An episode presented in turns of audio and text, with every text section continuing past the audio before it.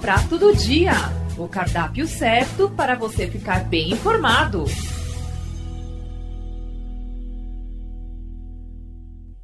Olá, ouvintes! Estamos começando mais uma edição do Prato do Dia, um podcast produzido pela Assessoria de Comunicação e Imprensa da Unesp, a Universidade Estadual Paulista. Meu nome é Marcos Jorge, sou jornalista e repórter do Jornal da Unesp. E ao meu lado, nessa edição, está o também jornalista e editor do Jornal da Unesp, Pablo Nogueira. A necessária preocupação com a preservação do meio ambiente tem posto desafios ao setor produtivo na tentativa de adotar práticas menos poluentes e que reduzam a exploração dos recursos naturais. Em especial na indústria, boa parte desses esforços estão concentrados na diminuição do uso de compostos químicos e de processos que produzam resíduos tóxicos ou representem perigo à saúde humana. É nesse contexto que se estabelece, no final dos anos 90, o conceito de química verde, um termo usado pela primeira vez em um livro de grande impacto publicado em 1998 pelos pesquisadores norte-americanos John Warner e Paul Anastas. De forma geral, a obra propõe levar o conceito de sustentabilidade para a bancada do laboratório, sugerindo uma série de princípios para o desenvolvimento de produtos e processos químicos que eliminem ou reduzam o uso e a geração de substâncias prejudiciais ao meio ambiente e à saúde humana, para entender os desafios na aplicação da Química Verde e conhecer algumas iniciativas em andamento na Unesp, convidamos a professora Cíntia Milagre.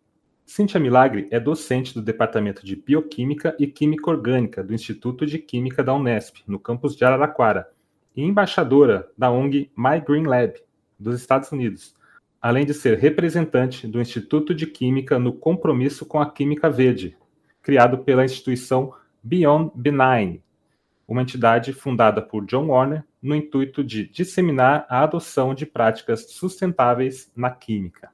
Professora Cíntia, seja bem-vinda ao podcast Prato do Dia. E para começarmos essa conversa, eu queria entender melhor o que é exatamente a Química Verde, eu vi o que é a Química Verde nas suas palavras, e entender o que é esse compromisso com a Química Verde que foi firmado pelo Instituto de Química e o que, que vocês estão fazendo por aí no sentido de é, é, adotar a química verde no seu, no seu cotidiano?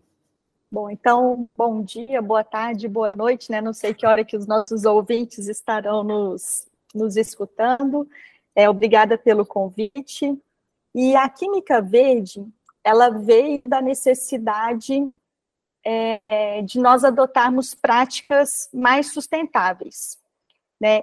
Pensando especificamente em gerar menos resíduos e que esses resíduos sejam menos tóxicos e que os produtos, os produtos produzidos, fica feio falar, né? Mas que, que, a, que os produtos sejam menos tóxicos. Então, se a gente fosse. Se eu, é, existem 12 princípios aí da química verde, mas se fôssemos é, resumir em duas palavras, em, em, do, em dois termos, seria pensar em resíduos e toxicidade, que é, são os pilares aí da química ser considerada uma coisa ruim. Né? Todo mundo torceu o nariz para a química, quero tudo sem química, pão sem química, salão de beleza sem química, né? como se isso fosse possível. É, então, é isso que ela se baseia.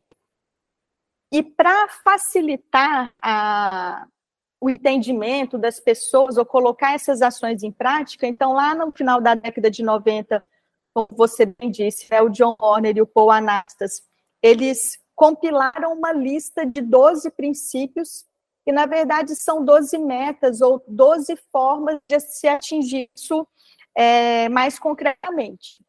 E dificilmente um pesquisador, seja num, num laboratório de pesquisa na universidade ou na indústria, vai conseguir desenvolver um processo onde todos os princípios sejam atendidos, né? Não é o nosso objetivo é que isso seja alcançado, mas é que cada, cada pessoa consiga ir substituindo e incorporando um, conseguir incorporar um dos princípios da química verde, um próximo passo eu tento incorporar um outro, e assim a gente vai. É, muitas pessoas não aderem adotar é, implementar nos laboratórios práticas de química verde, porque acha que tem que ser 880. Ou eu faço tudo, ou se não der para implementar tudo, então é melhor eu ficar do, do jeito que está. E não é bem isso, né? Cada pequeno passo que a gente faz, cada pequena substituição, cada pequena adequação das reações, dos processos, já são, já vão tornando esse processo é, mais verde, né? Para quando a gente não tiver opção, poder usar aquele processo que ainda está longe de ser o adequado, então a gente vai ficar, digamos, com crédito de, de boas práticas nos laboratórios, sejam nas universidades ou nas indústrias. Então, essa é a pegada. É, que é o que nós queremos, né? Gerar menos resíduo. Ninguém quer trabalhar com coisas tóxicas, com os reagentes. Então, que nem os reagentes sejam tóxicos e nem os produtos sejam tóxicos. É, e aí, para pensar nisso, o John Warner, ele ele cria um instituto onde ele tem o, ele tem uma parte de pesquisa, de desenvolvimento e pesquisa, e uma parte dedicada à educação em química verde, que é o Beyond Benign. Foi fundado por ele e pela doutora Amy Cannon, que por acaso é a esposa dele, então os dois juntos cuidam dessa parte da educação porque a gente precisa formar os novos químicos, a nova geração de químicos, técnicos em químicas, farmacêuticos, engenheiros, todas essas áreas que são correlacionadas, já conhecendo o que é a química verde, quais são esses princípios da química verde, para que eles possam, desde o princípio, ir desenvolvendo processos já mais verdes. Né? A minha geração ela vem tentando esverdear os processos que já existem, mas o ideal seria projetar, desenhar é, produtos já é, menos tóxicos, gerando menos resíduos, e para isso existem vários, vários artifícios. Então, lá no Beyond Benign, eles criaram esse termo de compromisso com a química verde, é proposto para instituições de ensino. Então, instituições de ensino superior, é, e eles têm programas também para o ensino médio e para o ensino fundamental, para que qual que é esse compromisso? Né? O Instituto de Química aqui da Unesp foi a primeira instituição brasileira a se tornar signatária desse compromisso.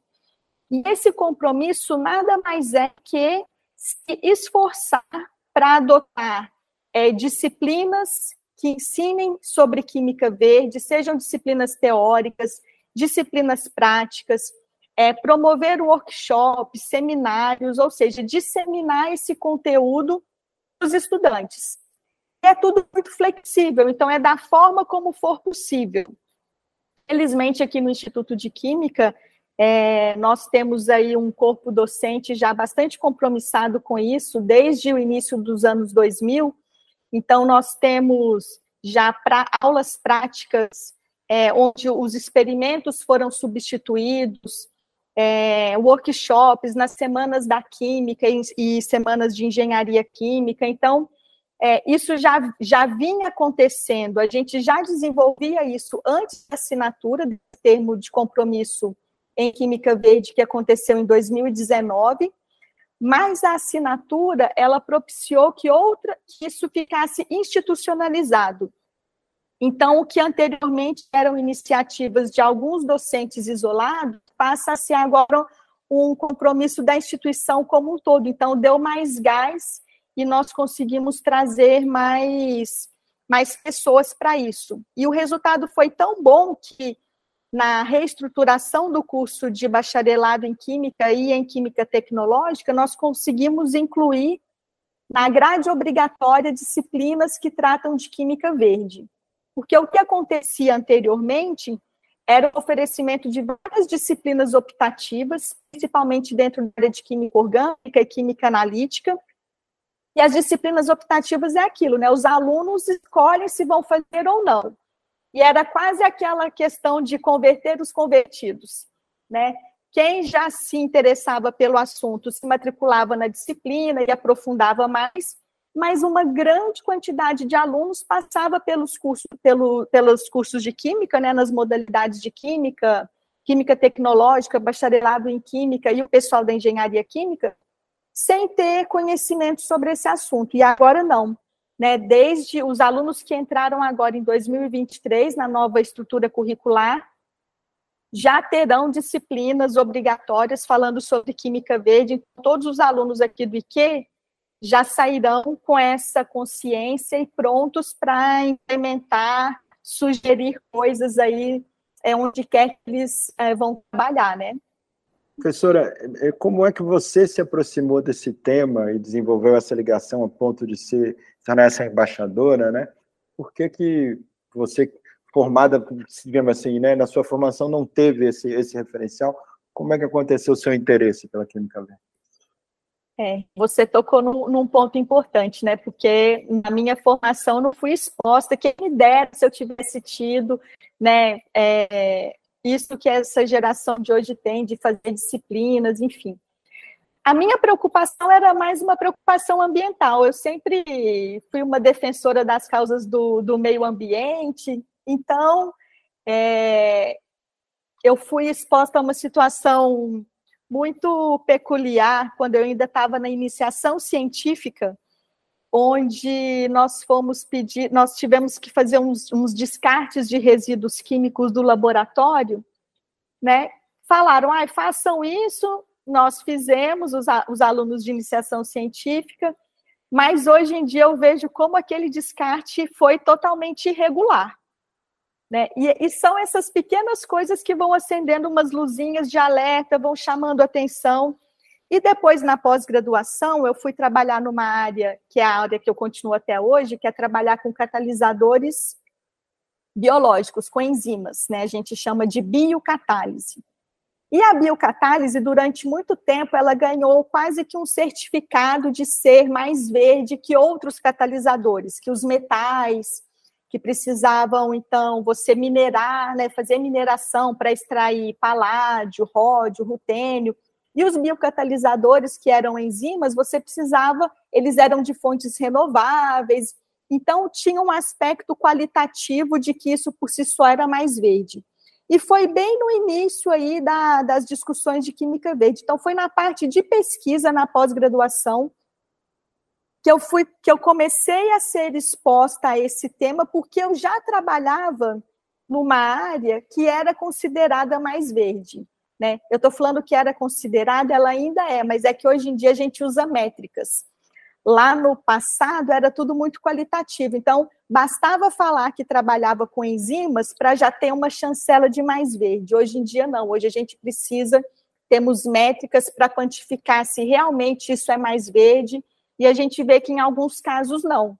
Em alguns casos é melhor eu trabalhar com outros catalisadores, né? E eu sempre falo com, com os meus alunos, a gente precisa ser inteligente, não vai ficar, vai fazer o que é melhor para a sociedade e para o meio ambiente. Então, se o catalisador ideal é uma enzima para aquele processo, vamos com ele.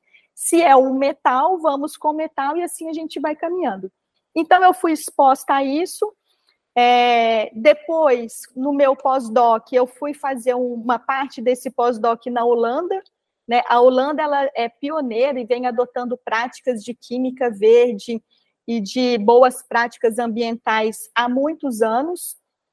Não à toa, né? não porque eles sejam melhores que nós, mas porque nós que agora estamos sofrendo as consequências das ações climáticas, como eles estão abaixo ali do nível do mar, é, eles vão sofrer, eles serão os primeiros aí da lista a sofrer qualquer tipo de dano. Então, eles têm já políticas públicas muito bem estabelecidas. E eu fui trabalhar num grupo de pesquisa que era coliderado pelo professor Roger Sheldon, e ele é um dos que formulou uma dessas métricas para quantificar é, se um processo realmente era mais ou menos verde, chamado fator E.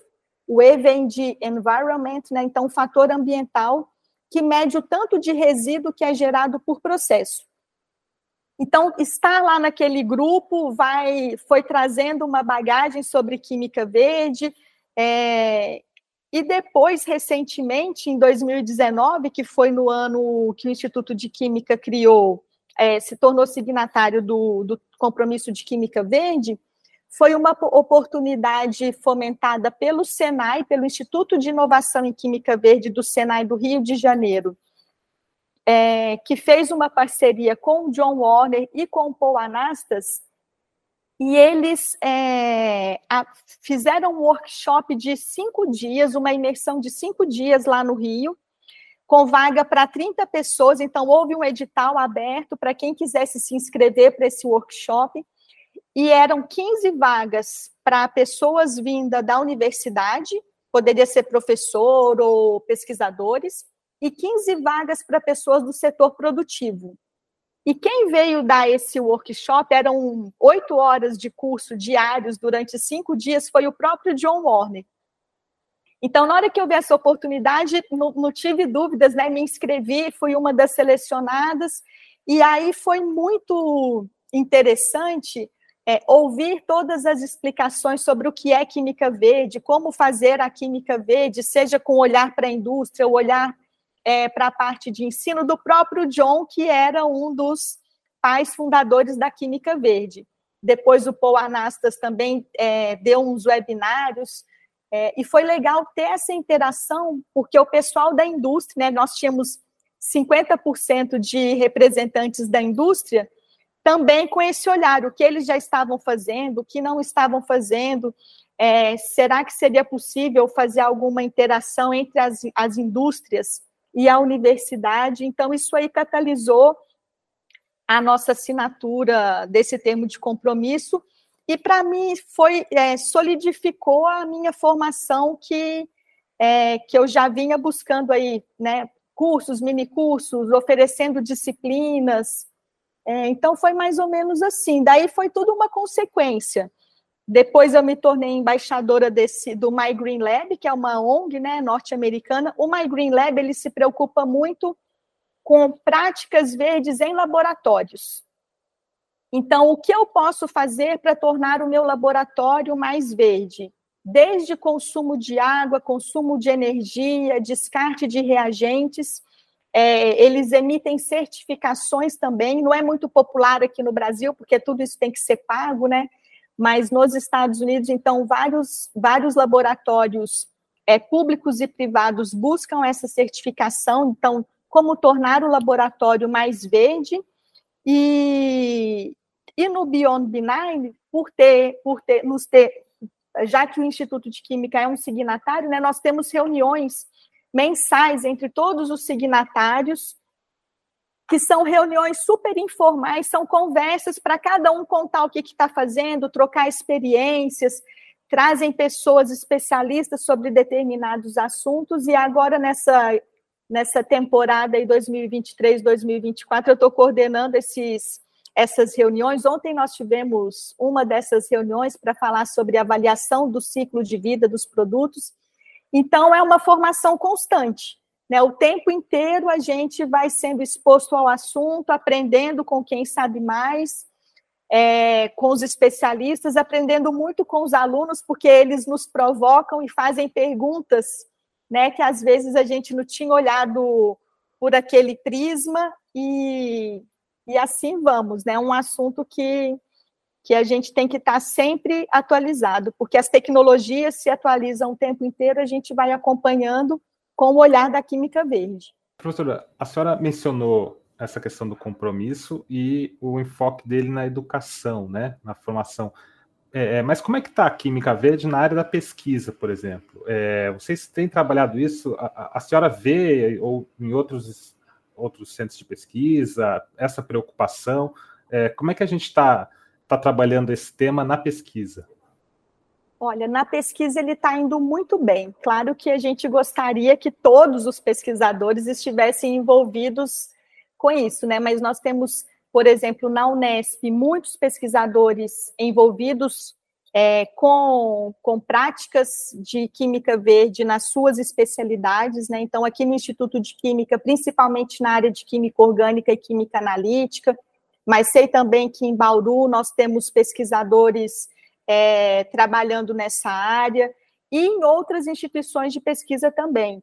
Né? Eu, a FAPESP vem fomentando a pesquisa nessa área, inclusive é, dentro, dentro de uma rede temática, como se fosse os, os CEPIDs, mas eram redes de engenharia. Então, é, eu fiz parte de um desses centros, que era o CERSUSQUEM, Centro de Excelência em pesquisa em química sustentável, então, onde envolvia pesquisadores da Unesp, pesquisadores da UFSCar, da USP e da Unicamp e da Universidade Federal de Santa Catarina, então todos trabalhando com olhares diferentes em áreas diferentes para a química verde. As nossas é, existem também pessoas empenhadas nisso na Embrapa, em institutos de pesquisa. Né? Isso eu estou falando aqui no Brasil, fora do Brasil, é, essa realidade ela está muito mais fora do Brasil e no hemisfério norte, né, digamos assim, ela está muito mais é, avançada. Então, tem bastante gente, sim, se debruçando em, em desenvolver processos mais verdes que os atuais. Melhorar o que já existe e aquilo que está sendo reinventado já com essa pegada é, de uma química mais verde. Você pode dar um, uns exemplos práticos dessa química verde no talvez no cotidiano do Instituto de Química, enfim, você disse que não precisa ser uma coisa 80, né? Às vezes fazer pequenas transformações já, já é caminhar nessa direção. Até para a pessoa que está ouvindo, para a gente ter uma ideia mais prática, né? Você pode dar uns exemplos? Posso, claro. Então vamos pegar aqui, eu vou pegar os, os quatro eixos aqui, porque a gente trabalha em ensino, pesquisa, extensão e gestão. Né? Quando a gente pensa na parte de ensino, então a gente tem disciplinas que vão ensinar química verde, nos laboratórios de pesquisa, por exemplo, de química orgânica. Existe uma série de solventes que são muito tóxicos e que eles é, podem ser substituídos por outros menos tóxicos. Então, nas nossas aulas práticas, nós fizemos a substituição desses solventes, diminuímos a escala dos experimentos, ah, então tinha que sintetizar 10 gramas de um determinado composto, vamos sintetizar um grama, porque os alunos vão aprender da mesma forma, não tem nenhum, não tem nenhum, vai ter nenhum prejuízo do aprendizado, mas a gente vai gerar menos resíduos, porque essas, esses produtos que são gerados nas aulas práticas, depois eles são descartados, eles não têm pureza suficiente para serem utilizados em outras coisas. Então, a gente tem feito isso, por exemplo, na parte de ensino. Na parte de pesquisa, então, nós temos uh, professores, como é o nosso caso aqui, desenvolvendo novos catalisadores enzimáticos. Né? Um, dos, um dos princípios da química verde, o princípio número 9, chama-se catálise. Né? Fazer reações com o uso de catalisadores. Por que, que fazer, utilizar catalisadores é mais verde? Porque as reações, elas, um dos motivos, as reações acontecem de forma mais rápida. Então, uma reação que poderia levar 24 horas, eu consigo fazer em 8 horas, em 2 horas. Isso é bom. Por, isso é bom porque ele traz uma economia energética enorme. Imagina você ficar com o equipamento ligado 24 horas, seja energia elétrica, né? É, aquecimento ou refrigeração, e agora ele passa a ficar ligado duas horas. Quando a gente passa isso para a indústria, né, os valores são altíssimos de você ter reatores. É, se você tem um processo que em duas horas ele está pronto, pense em quantas bateladas disso a indústria vai conseguir produzir. Além disso, os catalisadores eles podem ser seletivos. O que, que isso significa? Que quando eu uso um catalisador, aquela minha reação ela fornece ou ela pode fornecer o produto que me interessa com pouquíssima formação de subprodutos. Então, isso implica, ah, se eu não tenho subproduto, tem só o produto que me interessa, ótimo, já estou pensando em lucro, em vender aquilo. Mas isso significa que eu vou ter que gastar pouco esforço em purificar esse produto. Uma das, das operações que mais, é, que mais agrega resíduo, geração de resíduos, são nas etapas de purificação. Isso impacta no preço. Já estou aqui pensando na indústria também. Isso impacta no preço final. Então, se eu preciso purificar menos, eu estou usando menos insumos e estou gerando menos resíduo. Então, tem várias pessoas aqui trabalhando com catalisadores, por exemplo, e outras linhas de pesquisa. É desenvolvimento de técnicas analíticas que usam solventes que são mais verdes. Né? Os solventes são considerados aí um dos pilares de geração de resíduos e de resíduos tóxicos.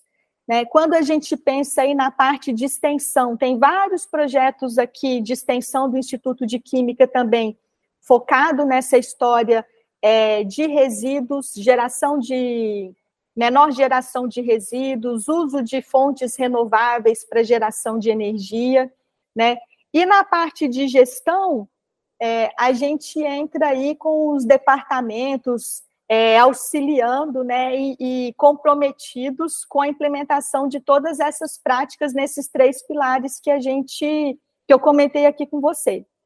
Uma coisa que eu, que eu queria perguntar, na verdade, a gente já entrou um pouco na, na, na prática até do, do, do laboratório, mas eu queria dar um passinho para trás, porque na preparação dessa nossa gravação, eu fui pesquisar o tema e eu vi é, é, uma. Não sei se. Alguns termos, alguns conceitos que se confundem, né? A química verde, bom, tem esse termo verde que está super usado para todo lado, então até desgasta um pouco, às vezes, o, o termo verde. Mas, assim, também encontrei química sustentável e a gente também tem a química ambiental, né? Então, assim, são, são, são três, três conceitos que, que né, estão caminhando juntos, mas eu queria separar, entender exatamente qual a diferença de cada um deles. Só voltar ah. um pouco atrás e explicar isso para a gente, para esclarecer de vez. Excelente pergunta e obrigado pela oportunidade, porque realmente isso é uma confusão, né? Eles se intercomunicam, mas eles têm as suas diferenças.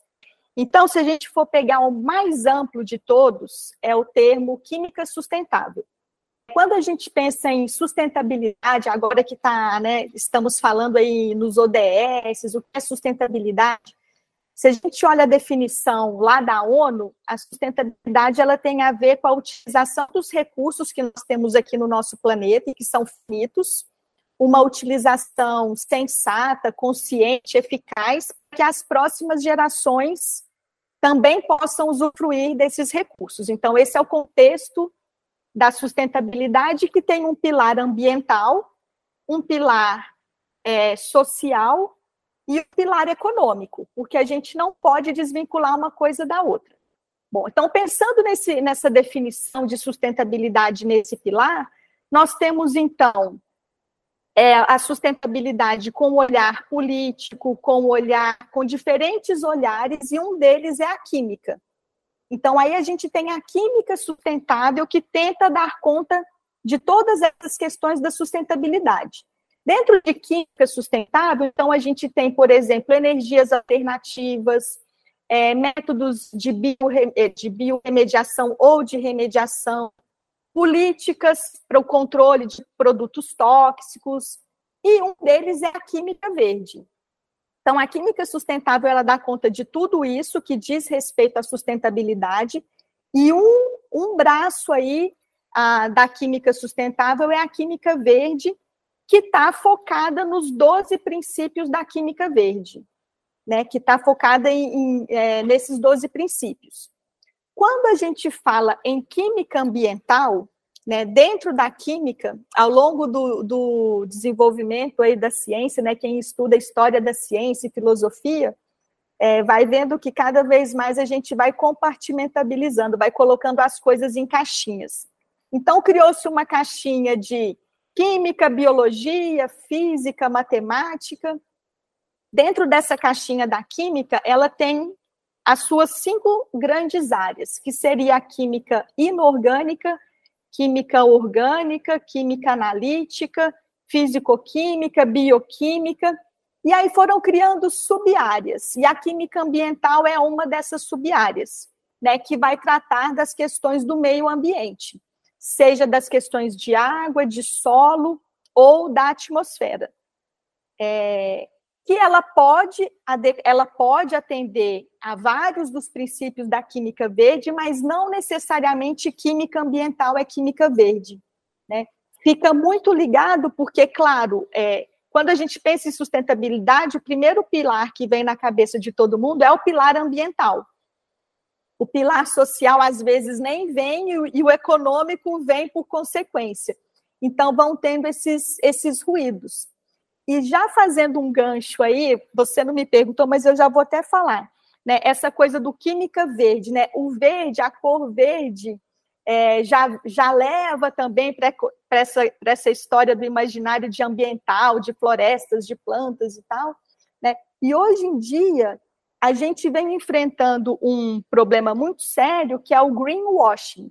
né, que traduzindo para o português, a gente vê aí termos como lavagem verde, tintura verde, pintado de verde, que a gente já vai para uma área que, pensando no ponto de vista tanto acadêmico das indústrias, as pessoas, quando pessoas adotam, é, dizem que fazem um marketing de que estão fazendo alguma coisa verde, mas na verdade não.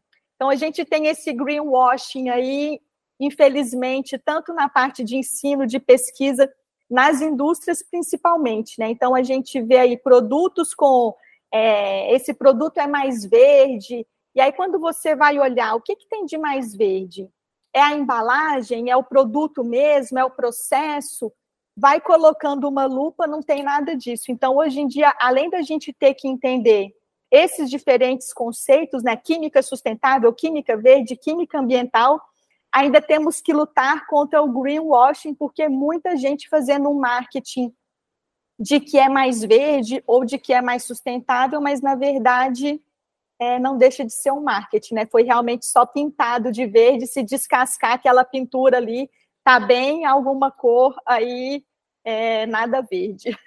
Professora, aproveitando então que você entrou já nesse, nesse tema do greenwashing, é, eu quero saber mais sobre como é que está a adoção dessa, desses conceitos, dessas práticas aqui no, no Brasil, né?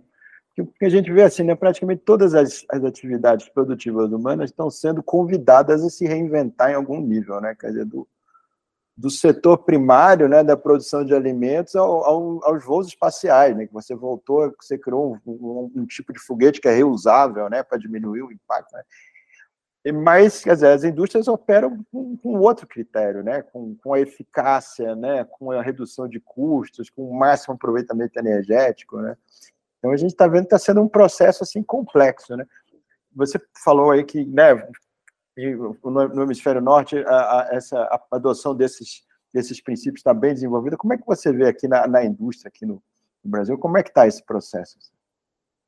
Está caminhando.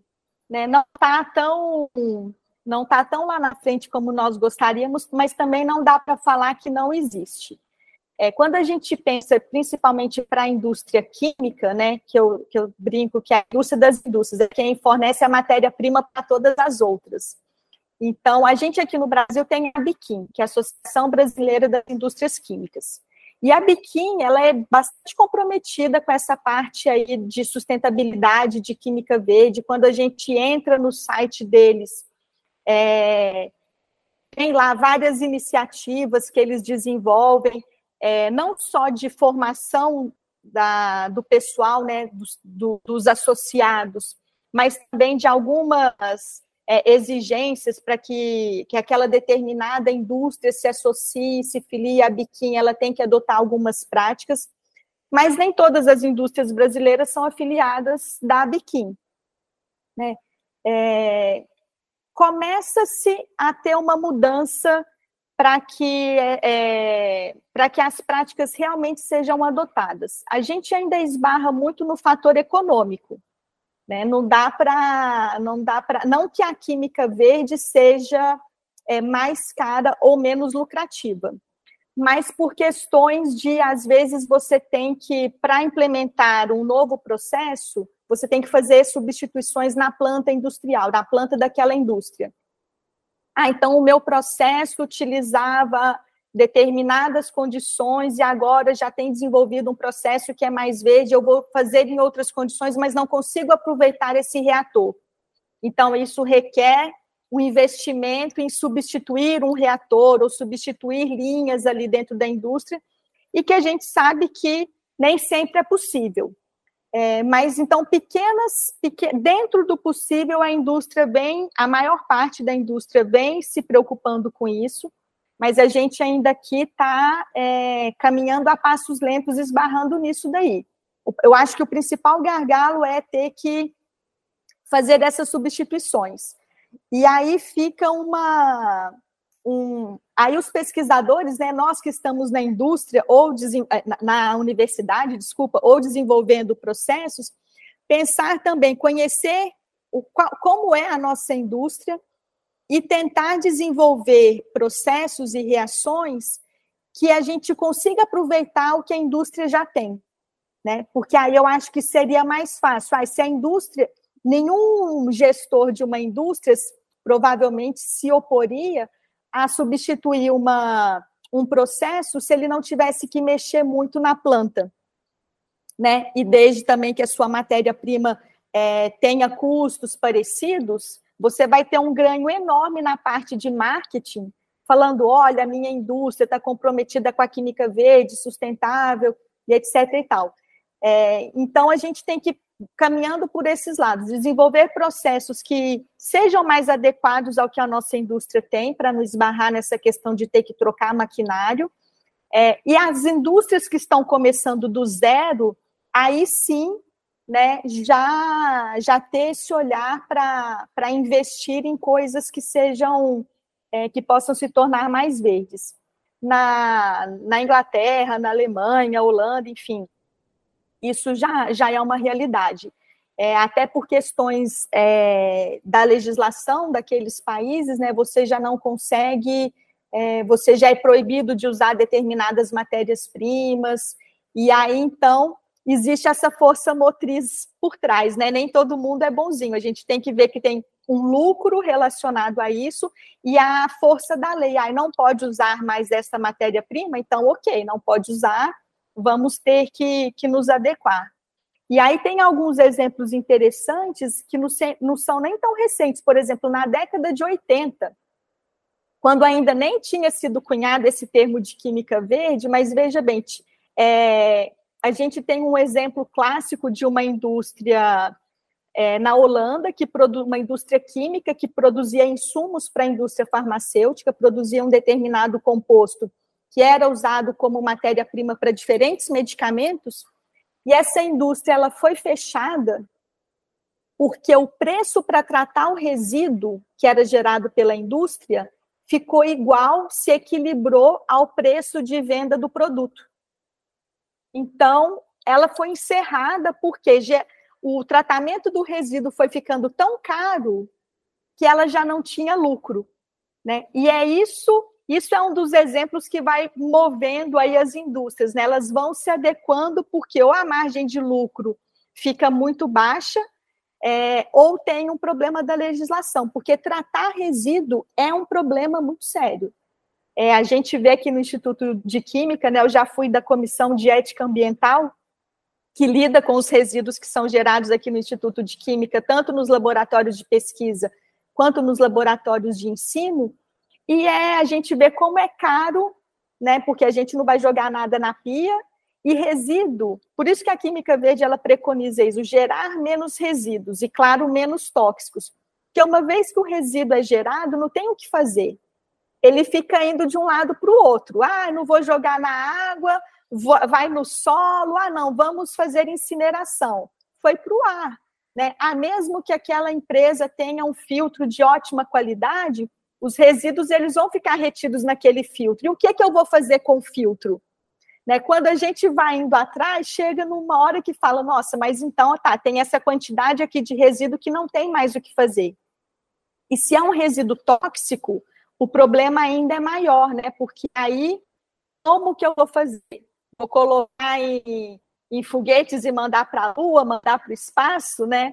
ou vou colocar em navios, em contêineres, e como já aconteceu, é, a nossa costa, a costa que é sul-americana, já recebeu diversos navios aí vindo do hemisfério norte para fazer descarte nas águas. Né? Então, vem o navio com um monte de resíduo ali e abre-se, joga ali tudo no mar e vem poluir as águas. Ah, poluiu a água da costa brasileira. Mas é uma besteira, porque todos os oceanos estão interligados e no final né, todo mundo, inclusive quem gerou esse resíduo lá no hemisfério norte, vai ficar é, exposto a esse resíduo. Então, voltando lá para a sua pergunta, a indústria brasileira ela está tá comprometida, mas ainda precisamos avançar. E, e, professor, a gente consegue fazer uma diferenciação por setores da indústria, por exemplo? Porque eu, eu fico pensando, é, é a indústria de cosmético, por exemplo, inclusive recebe uma pressão imensa do consumidor para se adaptar e, e, e, usar menos resíduos. Agora, se pensar a indústria petroquímica, talvez pensando em maquinário, como a senhora mencionou agora há pouco, talvez seja muito mais complicado. Assim. A gente consegue colocar assim uma, uma hierarquia de qual setor da indústria está mais fácil ou está mais difícil ou está caminhando bem? Como é que como é que está essa, essa tá. situação? Temos temos uma hierarquia para isso sim. Existe uma métrica que é uma métrica baseada essa métrica que eu já tinha falado, fator E, que, que mede a quantidade de resíduo. É, é boa para isso, ela não é uma métrica perfeita porque ela não fala se esse resíduo que foi gerado se ele é tóxico ou não. Né? Esse é o canhar de Aquiles dessa métrica. Mas nessa, no ranking das indústrias que geram mais resíduos, a que gera mais resíduo é a indústria farmacêutica. Não é à toa né, que as indústrias farmacêuticas elas têm é, existe até uma, uma congregação das grandes indústrias farmacêuticas, das sete, oito maiores, e que debatem sobre esse tema e que têm é, corrido muito atrás disso, porque elas são as maiores geradoras de resíduos. Em segundo lugar, vem a indústria de química fina e, por fim, vem a indústria de commodities petroquímica, né? É, a gente fala muito da, de substituição da nossa base petroquímica por uma base é, renovável, mas a indústria petroquímica ela aproveita tudo, né? Quando, quando tem ali o óleo bruto, é, tem a, a, e que passa por uma refinaria, você vê que tudo ali aproveitado, gera-se uma quantidade de resíduo muito, muito pequena. É, e, e, não é à toa também, eu comentei já aqui, né, que a química orgânica e a química analítica dentro das áreas de química são aquelas que têm avançado mais na parte de química verde, porque também são as áreas, a química orgânica é, é, é, é o que dá base aí para a indústria de química fina e para a indústria farmacêutica. É, então, são as áreas que geram muito resíduo. Então, não é porque somos mais bonzinhos ou a indústria farmacêutica ah, ela é a mais boazinha porque está desenvolvendo medicamentos. Não, tá, tá, faz um monte de coisa legal, mas gera muito resíduo. Então, é, e por isso elas têm esse têm se comprometido a tornar os, os processos delas mais verdes, é, financiando, inclusive, pesquisas em universidades. Né? A gente, é, nos Estados Unidos, existe uma premiação anual sobre processos mais verdes, então processos industriais mais verdes, e essas indústrias elas são recompensadas em dinheiro e, e, e com bastante mídia, então, enfim, é, professora, de que forma que a, a Química Verde pode se relacionar a, ao projeto dos ODS, né, dos Objetivos de Desenvolvimento Sustentável da ONU, né, que são uma proposta assim, uma grande carta orientadora, né, para orientar as diversas esferas da sociedade do planeta, né? Como é que você vê como as duas coisas se articulam? Olha, elas estão muito, muito bem articuladas né? Porque quando a gente vê lá os 17 objetivos do desenvolvimento sustentável, se a gente olhar com carinho, a química ela, ela consegue resolver muitos daqueles 17 objetivos. Eu diria que o objetivo que está mais é, atrelado à química, e aí diretamente à química verde, é o objetivo número 12, quando ele fala de produção e consumo sustentáveis. Né? Então, a produção dos, dos, é, dos insumos que a gente precisa, dos produtos de forma mais sustentável, eu vou fazer isso utilizando os princípios da química verde ou as diretrizes da química verde. Mas aí a gente olha lá o ODS número 2, fome zero. Né? Nós que somos um país de base é, agrícola, então, como que eu posso fazer essa agricultura mais sustentável? Ah, eu posso utilizar, vou ter que utilizar pesticidas. Será que esse pesticida, eu não consigo desenvolver um pesticida que seja menos tóxico é, para o agricultor que vai aplicar, é, que ele não deixe um resíduo no produto, é, que ele não, que ele seja específico para uma determinada praga e que não contamine o solo ou a água? Isso já é utilizar uma prática de química verde. Ah, não, eu não consigo substituir, vai ter que ser esse que é ruim mesmo. Mas será que na produção dele eu consigo fazer isso de uma forma mais verde? Ah, consigo. Então, é uma forma que a gente consegue atrelar a química verde nesse princípio aí de fome zero. E aí a gente pode ir olhando para. É, tem lá o ODS número, não lembro eles todos de qual, mas tem um ODS que é água, é vida na água, vida na terra. Então, como não poluir a água com os produtos químicos, como não poluir a terra. E até mesmo quando a gente pensa aí em educação é, de qualidade, né, o ODS número 4. É, ensinar química verde é atender a esse ODS, né, educação de qualidade, porque você já vai formando o, o estudante com o olhar de um cidadão comprometido aí com, com a sustentabilidade. A Sociedade Brasileira de Química ela tem feito várias ações nesse sentido, articulando a parte de ensino, pesquisa, é, junto com o setor das indústrias é, assim como a Sociedade Americana de Química também vem fazendo, então a gente vai vendo que todo é, o setor, digamos, químico, né, seja universitário, na parte de pesquisa, nas indústrias e as sociedades estão é, se articulando para contribuir aí com esses, com esses 17 ODS que a gente deveria atingir a meta até 2030, né? Já estamos em 2023, mas essa década de 2020 a 2030, que é considerada como a década da ação, a gente vê todos esses esforços aí, dificilmente vamos, vamos conseguir alcançar todos os objetivos, mas eu vejo que serviu para que a gente começasse a colocar em prática. Ficava muito no campo da fala, né? mas agora a gente vê que, que ações concretas têm sido, têm sido tomadas. Professora, bom, já caminhando para o fim do, do, do, programa, a gente costuma pedir para o entrevistado algumas referências para o ouvinte que quiser conhecer um pouco mais do assunto. A gente uhum. pede uma referência acadêmica, né?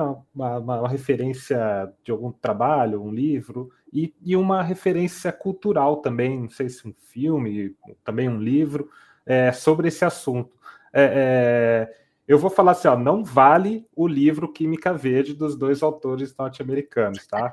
Só vamos eliminar esse, porque esse já foi dito no começo do programa. Esse é um... Tem que arrumar uma outra referência.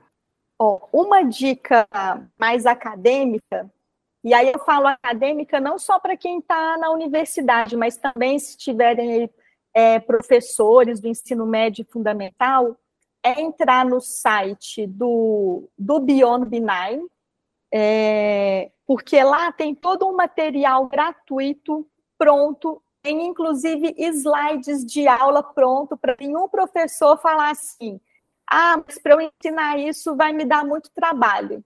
Não, já está tudo pronto, mastigado. Né? Tem uma plataforma que chama GCTLC, né? que em português seria é, a parte de química verde, a, é, toda essa parte aí de aprendizado. É um fórum onde você pode fazer perguntas. Se você produzir um material, você pode fazer o upload desse material e você tem acesso a materiais que passam por uma curadoria do próprio Instituto Beyond Behind, do John Warner, da Amy e de toda, de toda a equipe. Então, essa seria a minha dica é, mais acadêmica. E uma dica literária, eu sugeriria a leitura do livro Duna. Para quem viu o filme, né, perde muita graça depois de ler. Mas ali ele traz um olhar, pelo menos para mim, de que o que pode acontecer se a gente não tomar as providências agora? O que, que vai acontecer com o nosso planeta? E mesmo que a gente consiga migrar daqui para outros planetas, né, se a raça humana for predatória quanto ela está sendo, o que, que pode acontecer? E uma das ferramentas que a gente tem para evitar isso é utilizar a química verde né, no nosso dia a dia, não só no discurso, mas no dia a dia, no laboratório de pesquisa, na sala de aula, no laboratório de ensino, no laboratório da indústria. Bom, professor, e agora a última pergunta. Esse programa aqui ele se chama Prato do Dia. A gente está gravando essa, essa entrevista São 10 horas da manhã, já estamos chegando perto da hora do almoço. Eu queria saber qual é o prato do dia de hoje. Ai, me deu até fome, hein? O prato do dia de hoje, se eu pudesse escolher, como boa mineira que sou, seria um frango com quiabo e uma polentinha cremosa, que em Minas Gerais a gente não chama de polenta, chama angu, com um caldinho de feijão. Seria isso daí. Apesar que com o calor que está fazendo aqui, né, estamos atravessando aí uma onda de calor por conta das mudanças climáticas, que a química verde conseguiria e dar conta de responder a várias delas, mas seria isso: frango com quiabo e um angu. Professora, muito obrigado pelo seu tempo, pela sua participação, e a gente encerra aqui mais um programa Prato do Dia. Uma boa tarde, um bom dia e até a próxima. Prato do Dia o cardápio certo para você ficar bem informado.